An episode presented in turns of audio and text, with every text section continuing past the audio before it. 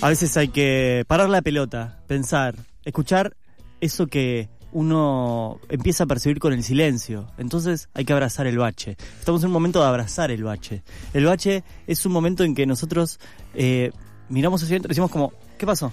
¿Qué pasó alrededor? ¿Qué está pasando? Nada, puede pasar nada en algún momento. Puede pasar nada. El silencio es importante. permitámonos el silencio, permitémonos que no pa- permitámonos que no pase nada. Eso es lo que quiere eh, proponerles la revancha random. Cada tanto vamos a proponer un bache para eh, despertarnos, para despabilarnos, para ver qué está pasando alrededor. Pero ese momento ya pasó eh, y es el momento de, bueno, charlar un poquito de, bueno, podría llamarse cómo evadirnos Cómo fingir demencia ¿Cómo durante fingir cuatro demencia años. durante cuatro años? Cuando se pueda, ya sabemos, si estás escuchando FM La Tribu, sabes que acá vamos a estar en las calles, vamos a salir, vamos a aguantar los trapos, pero, no sé, en un momento llegas a casa y decís, bueno, no quiero ver la columna de Pagni, quiero ver otra cosa. Y ahí es donde, no sé, podemos empezar a charlar algunas cositas. No sé, Lucila, ¿qué se te ocurre? ¿Con qué nos podemos Bueno. evadir? Viste que, perdón, me voy a tomar un toque de agua. Dale, podés tomar agua. haber tomado mientras vos hablabas. Hubo un decir- bache para tomar decir agua. Que aparte, o sea, yo eh, quería hacer las cosas al revés y, ve- y quiero contar los días que nos faltan, en, o sea, quiero contar días y no años, ¿Qué? porque suenan, suenan menos, Pero- menos tétricos. No, es No, pero es un peor. número muy grande. La cantidad de días es 1470 Me parece al mucho. día de hoy. inmensa. No, pero, A hoy. cuatro años. Nico se acaba de desmayar en el estudio. Bueno, a Dale. ver, vamos eh, un poco por lo que hace cada quien, ¿no? Cuando busca evadirse. Las recomendaciones random solemos, o por lo menos yo suelo recomendar libros, algo que, bueno, no estoy pudiendo eh, leer con, con continuidad. Y lo que hago cuando me evado es mirar documentales falopa, ¿no? Que está lleno de documentales falopa.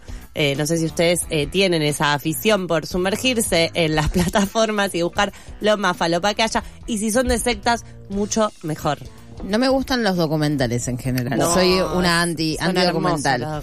Pero no que- podés odiar los documentales, porque es como odiar la ficción. Hay ficción buena, hay ficción mala y hay Claro. distintos tipos de ficciones. Sí, pero y el el documental, lo no mismo. sé, es como que tiene una forma de ser contado que, que me aburre. Vos estás pensando muy en un documental, en una forma del Sí. documental. Sí, seguramente. O sea, normalmente casi todos me aburren. No, no, hay documentales que te puede, de pronto vos estás enganchadísima Sí. con el nado en profundidad y decís, ¿por qué? Tal cual. Porque hay un muy buen documental de nado en profundidad. Tenés y que ver a Herzog, por ejemplo. A Werner Herzog, un cineasta los alemán. volcanes de pronto. Y decís, Claro. ay, ¿por qué? Quiero ir ahí a, a prenderme fuego al lado de un volcán de repente. Y bueno, y no, y- o los osos.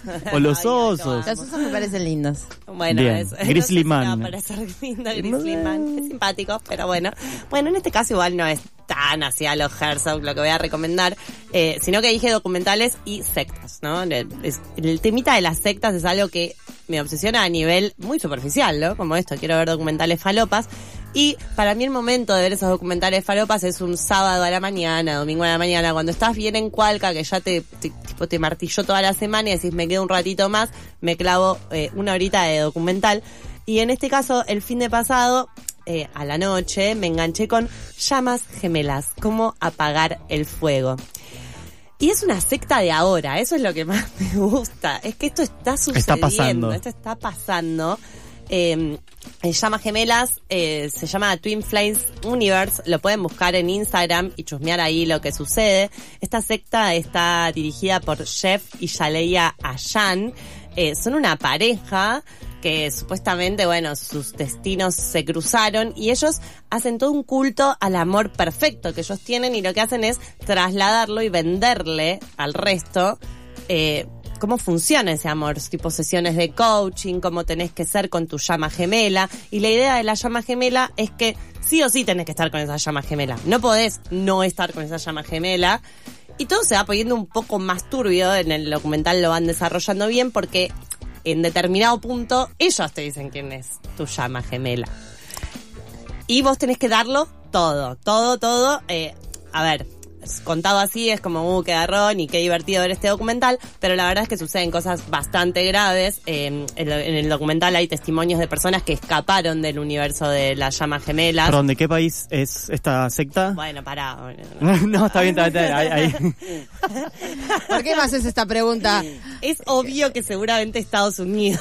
Bien, no, quería saber si de repente Pero eh, en estaban Estados entre Unidos nosotros. hay cosas muy raras, así que podía llegar a ser Estados Unidos. Yo Sí. vi, un- eh, creo que creo que Odio odio los documentales, ya que eh, volvió a mi memoria el por qué odio los documentales. Estaba viendo uno que eh, era de caballos y le daban de comer fideos con tuco al caballo. Pero no odies al documental, odia a los que le dan fideo no con tuco. puede ser esto, no puede, no, no puede ser un, o sea, no puede ser un, pro- un producto televisivo esto. Es un montón. Entonces ahí fue como, Bueno, es que, no para mí el documental, incluso No veas documentales de la Segunda Guerra Mundial, por las dudas. Incluso aunque sean ficcionados, la otra vez me clavé uno sobre el Xanax, creo que es el tipo de los opioides en Estados Unidos, que hay varios documentales ahora de eso, que son ficcionados, pero que bueno, al principio aparecen las personas, tipo la persona que perdió a su hijo por el Xanax, y vos también sabés que eso sucede. Y hay algo ahí que te engancha, ¿no? Que es, es como basado en hechos reales, ¿no? Una vez acá hablamos, es acá, eh, al contrario, aparecen las personas que escaparon de, de este universo de las llamas gemelas, desde eh, a partir de que ellos dos empiezan a, designar a tu llama ge- a tu llama gemela, se vuelve todo un poco más turbio, ¿no? Porque la gente se da cuenta que entra, paga, hace el curso, todo, y no encuentra a su llama gemela. La mayoría de ellas son mujeres las que participan de, de la secta. Entonces se empieza a pudrir todo porque es tipo, no encuentra a mi llama ¿Es gemela. heteronormativo? Entonces, eh, sí, pero no, es tremendo lo que sucede. O sea, es muy fuerte de contar. Son heteronormativos, pero ¿qué pasa? Ellos empiezan a decir quién tiene energía femenina y quién tiene energía masculina. Hay personas que hicieron la transición de género por esto, o sea, porque estaban dentro de la misma secta. montón. Y dijeron, bueno, eh, Lu tiene energía masculina, Mika tiene energía femenina, entonces Lu tiene que hacer la transición y hay personas que efectivamente hicieron esta transición, obviamente dentro de un marco hetero, eh, Normativo. normativo total. Eh, hay personas que, por ejemplo, hay una chica que, que es medio eje también del documental, que era muy pendeja cuando entra a la secta, y la convencen de que su llama gemela es un chabón que le escribe por Facebook, que tiene antecedentes penales, que es un bardo, es un acosador, pero la mina termina estando y se termina mudando porque tenés que dar todo, te tenés que mudar de tu casa.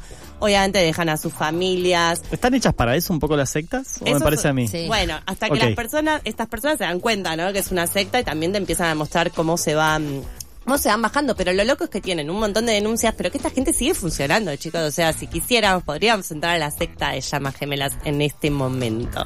Así que bueno, esa es mi recomendación random. Creo que son, todo es muy random. Son dos o tres capítulos de una hora, se pasan muy rápido y lo podés ir viendo así como en cuotas y también entrar en ese universo, en Instagram, en las páginas, simplemente para ver que las cosas no han cambiado tanto. Bien, eh, ¿dónde está para En verla? Netflix. Bien. Yo, eh, cortito, voy a hacer para darle pie a mi compañera Micaela. Algunas películas argentinas en el año en que más se está eh, militando por la destrucción del cine argentino a partir de cerrar el Inca y otros eh, institutos estatales. Algunas películas que están en sala, creo que ya mencionamos acá a Puan, la película de eh, Benjamín Neistat y María Alche. Eh, bueno, un profesor universitario que, bueno, tiene toda su historia. Voy a hacer eh, resúmenes muy cortos porque tengo muchas películas que mencionar, pero Puan lo que tiene es que muestra un poco un universo en el que de repente es posible que una universidad quiebre y cierre sus puertas. Eh, y lo hace en un momento, si bien es una película que se empezó a filmar hace tres años o cuatro, eh, tiene una actualidad muy fuerte y más después de las elecciones y de todo lo que venimos hablando de lo que es estatal y que, y que podría dejar de serlo, el financiamiento, los impuestos y todos los discursos que circularon en estos años.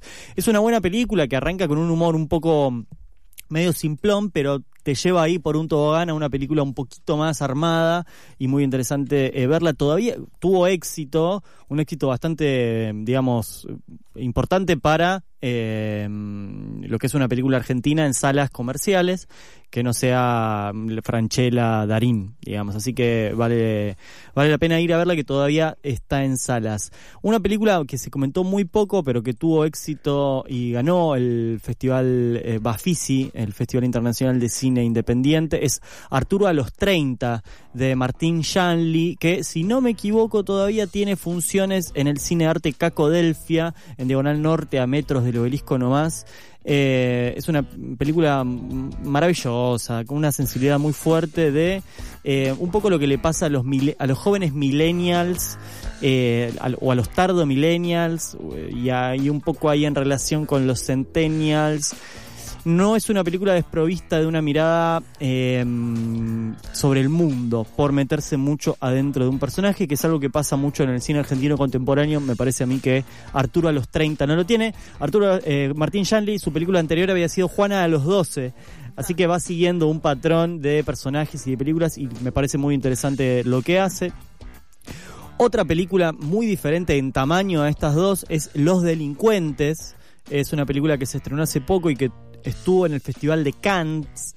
Eh, es una película de Rodrigo Moreno, eh, que le quedan dos funciones en la sala Lugones del Teatro San Martín el 17 de diciembre. Eh, es una película que dura unas tres horas y un poquito más, me parece.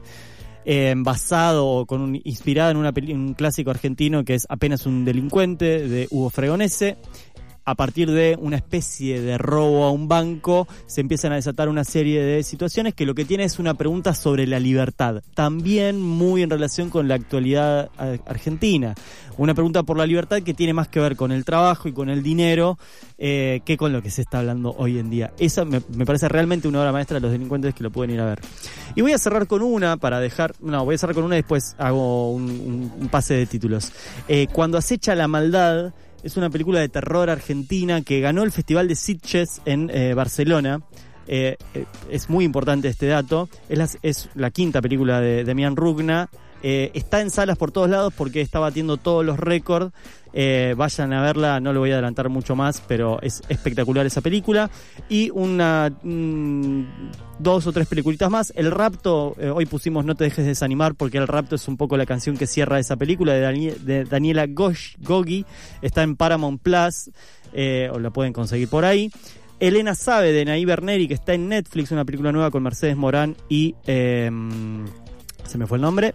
Y Un pájaro azul de Ariel Rotter está en el Gomón también. Elena sabe, creo que todavía tiene funciones en el Gomón, las pueden encontrar ahí. Vean cine argentino y vean que este es un año particularmente importante y exitoso para el cine argentino acá en este país y en todo el mundo.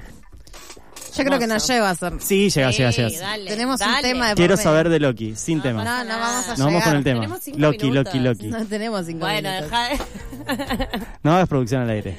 Eh, no, es que no llego, no puedo comentar esta serie en Bueno, dos minutos, chicos. chicos. Si Un adelanto hacemos de la lo que semana- se viene. Si quieren, la hacemos la semana que viene. Pueden 55. entrar, pueden entrar a redes sociales y charlamos o hacen preguntas sobre, sobre esto. Nos está castigando. Y o sea, pero- con todo el castigo que ya tenemos encima Pero todo. es que eh, hay Ya mucho está, para listo. decir. Es- hay mucho para decir de esta Bueno, serie. listo. Eh, Mika se compromete para hacer la recomendación random del jueves que viene.